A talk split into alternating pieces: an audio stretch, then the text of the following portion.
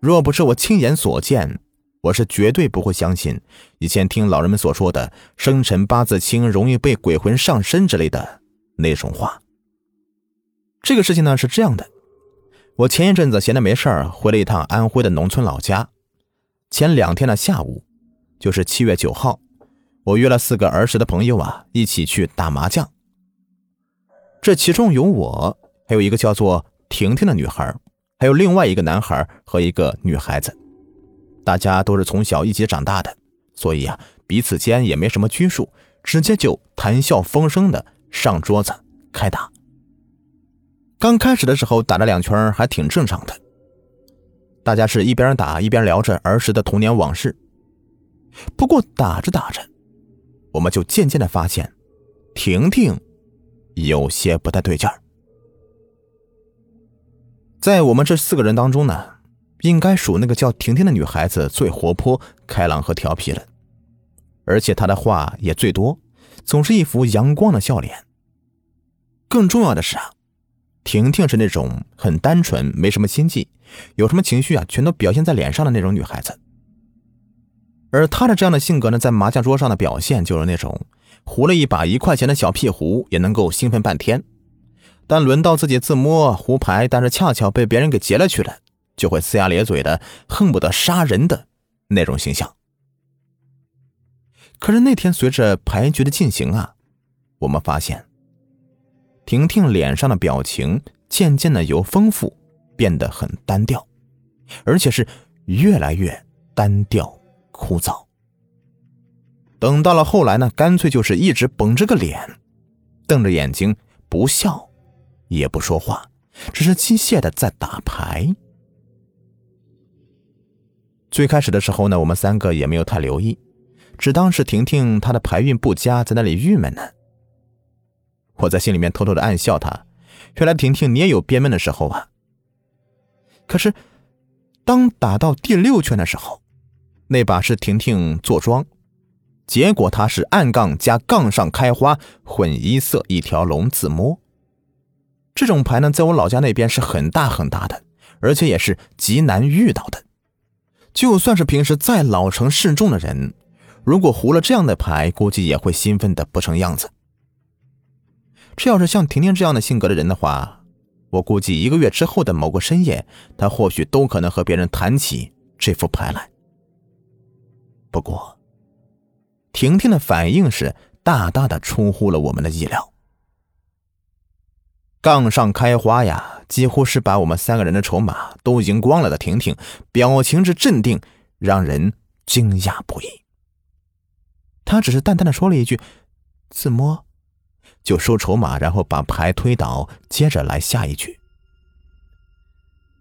我们三个人呢，唏嘘的互相对视，看了半天，都不晓得他到底是发生什么事了。这也太不像婷婷的风格了吧？可是。当时我们呢，仍旧是没有多想，因为婷婷能够照常打牌，而且能够做出这样大的分值牌来，我们也只认为是她的身体有些不舒服。但是，谁都没有想到，更加可怕的事情还在后面。婷婷还是那样的淡定，仿佛从来都不曾胡过。那把大牌似的，我们几个是一边打一边留意着他的表情。很快的，我们就发现婷婷出问题了。他开始不断的做着一些匪夷所思的事情，比如把麻将垒好了，突然的推倒，又重新开始码；当牌起好了之后，又反复的去数自己的牌张数。十三张牌，他一局下来居然能够翻来覆去的数了二十多次，然后就是不会碰牌。等该轮到他起牌，他不摸，而摸过了却又不出牌。出牌时竟然是按照顺序从前面的第一张一张一张的打。最后就是别人都已经胡了，他居然还在那打。总之啊。婷婷好像突然变得不会打麻将了，而且脑袋似乎也变得不怎么灵光了。我们三个都问她是不是身体有些不舒服啊，要她去睡会儿。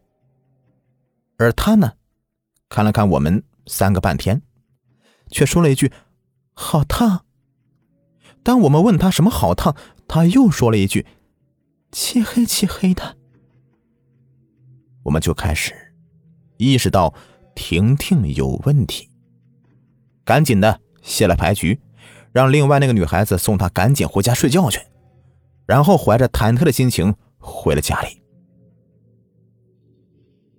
当天晚上，婷婷开始发起高烧，是吃什么吐什么。而且不断的说着一些莫名其妙、别人听不懂的话。他父母赶紧把他送到镇上的医院，医生为他打起吊水，打了退烧针以后，说他没事了。可是等回到家以后啊，婷婷的体温依旧是停留在了恐怖的三十九点六度以上。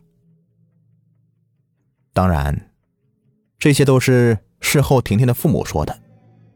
婷婷是一点都没有退烧的趋势，他父母就开始慌了，又把她送到医院去。医生啊，这回慎重了一些，为婷婷全身做了比较细致的检查，结果显示他的身体十分的健康，五脏六腑也没有任何的毛病。一时间呢，医生也没有了主意，就让他的父母先把他领回去，看夜里能不能退烧。如果说不能的话，早上就要送去县医院检查。可怜的婷婷就这样的烧了一夜，不吃不喝，而且一点温度都没有退，还在那边不停的说着胡话。第二天的上午，村中一个八十多岁的老太太问了问我们几个麻将桌上发生的事情。那老太太说，婷婷除了发烧、说胡话，再没有别的症状了。而且根据她在桌上的表现，也不像是单纯生病的那种样子。老太太就推测，这婷婷该不会是被鬼魂附身了吧？婷婷的生辰八字经过计算，很轻很轻，很容易遭惹那些鬼魂欺负的那种。这样一说，我们几个也怕了。那老太太说。婷婷如果是在麻将桌上面遭遇的鬼魂，那么依附在婷婷身上的鬼魂生前必定是她的某个喜欢打麻将的亲戚。婷婷的妈就说：“本家亲戚只有婷婷的外公好打麻将，他外公啊死了四年多了，生前视麻将如命，而且他外公就是四年多前打麻将时突发心肌梗塞死在了麻将桌边的。”老太太说：“你先别着急送闺女去医院，医院可能根本就想不出办法来。我来试试民间的办法。”然后老太太呢，走到床边，对婷婷叽里咕噜的说了一声什么，突然就看到高烧的婷婷点了点头。要知道，当时的婷婷连正常说话也不会了。然后老太太呢？蛮有把握的告诉她的父母说：“婷婷的外公在阴间太寂寞了，没人陪他打麻将，也没钱打麻将，所以啊，借婷婷的口说出来。”那个老太太在我们那边呢，当地很有名望，所以婷婷的父母呢，后来就依照她的办法，专门回了趟婷婷母亲的娘家，在她外公的坟前烧了许多的冥币，一副上好的麻将，还有三个扎着的小人。我们那三个和婷婷打麻将的根本就不信这套，担心不已，真怕耽误了婷婷的治疗。